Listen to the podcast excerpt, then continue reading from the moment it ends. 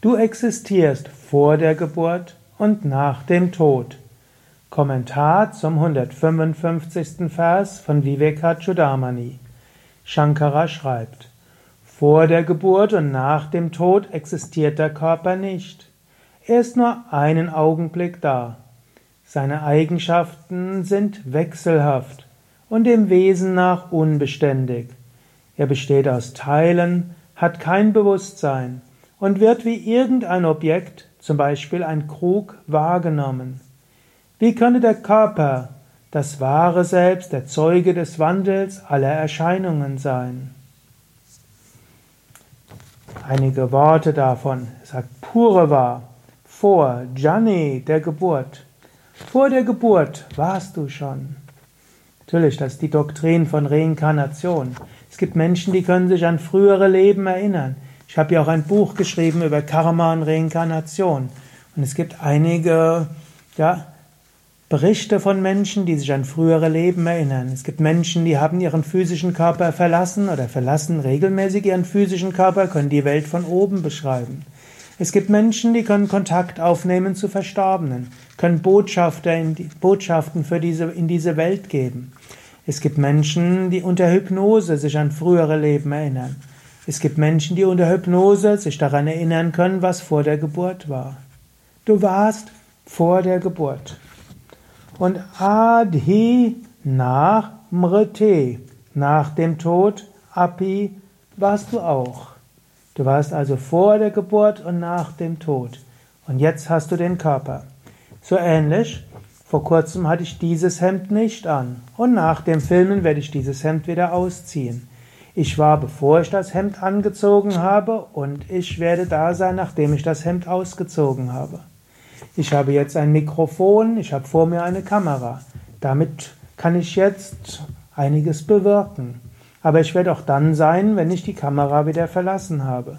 So ist der Körper ein Instrument, um etwas zu tun und um etwas wahrzunehmen.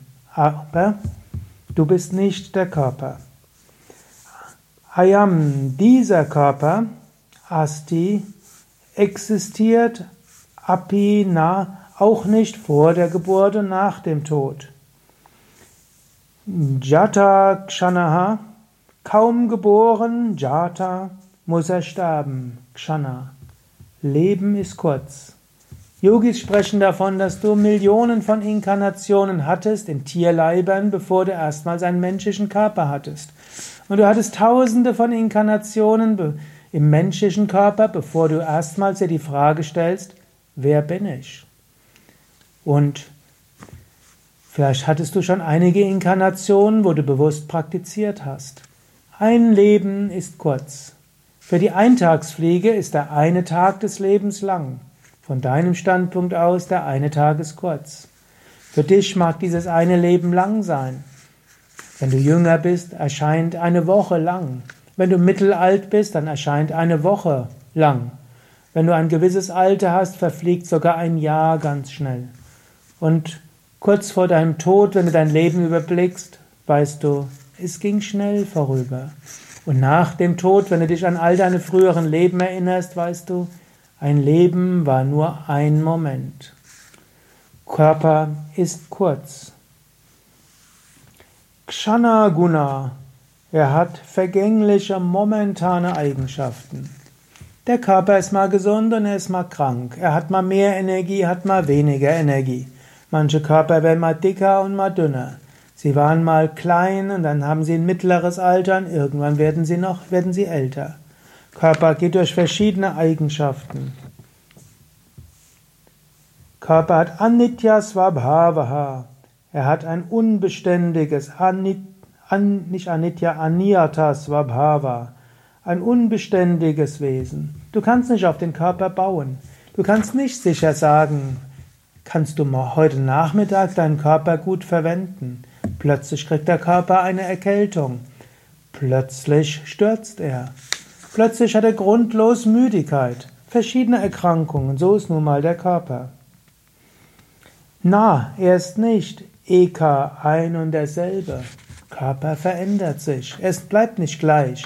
Es ist sogar so, dass spätestens alle sieben Jahre fast alle Zellen ausgetauscht worden sind. In 100 Tagen hat sich praktisch die, haben sich die meisten Zellen ausgetauscht. Und eigentlich jeden Tag werden, die, werden viele Bestandteile der Zellen ausgetauscht. Angenommen, du hast diese Serie von Anfang an angeschaut. Es ist ja jetzt inzwischen der 155. Vers. Als du den ersten Vers dieser Reihe gehört hast, war das ein anderer Körper, andere Moleküle, andere Atome. Nicht das gleiche. Er mag sogar ähnlich aussehen, aber er besteht aus anderem. Das merkst du ja, du musst jeden Tag Nahrung essen. Wie viel ist das? Ich weiß es gar nicht. Ein Liter, ein Liter feste Nahrung am Tag, zwei Liter flüssige Nahrung am Tag. Außerdem atmest du ständig Sauerstoff ein, Kohlendioxid aus. Ständig, ständig neue Moleküle rein, alte Moleküle raus. Körper in ständiger Veränderung begriffen. Du bleibst gleich, Körper verändert sich. Der Körper ist Jada, unbewusst, empfindungslos. Verlässt die Seele den Körper, ist der Körper eine Leiche. Er kann nichts mehr empfinden. Er ist Cha und Ghatavat wie ein Topf. Ghata. Er kann wahrgenommen werden. Paridrishyamanaha. Sei dir bewusst, der Körper ist wie ein Topf, in dem du dich befindest und außerhalb dessen du dich auch befindest. Der Körper ist wie ein Fahrzeug. Er ist ein Gefäß der Seele. Paridrishyamanaha. Er kann wahrgenommen werden. Also der Körper kann wahrgenommen werden.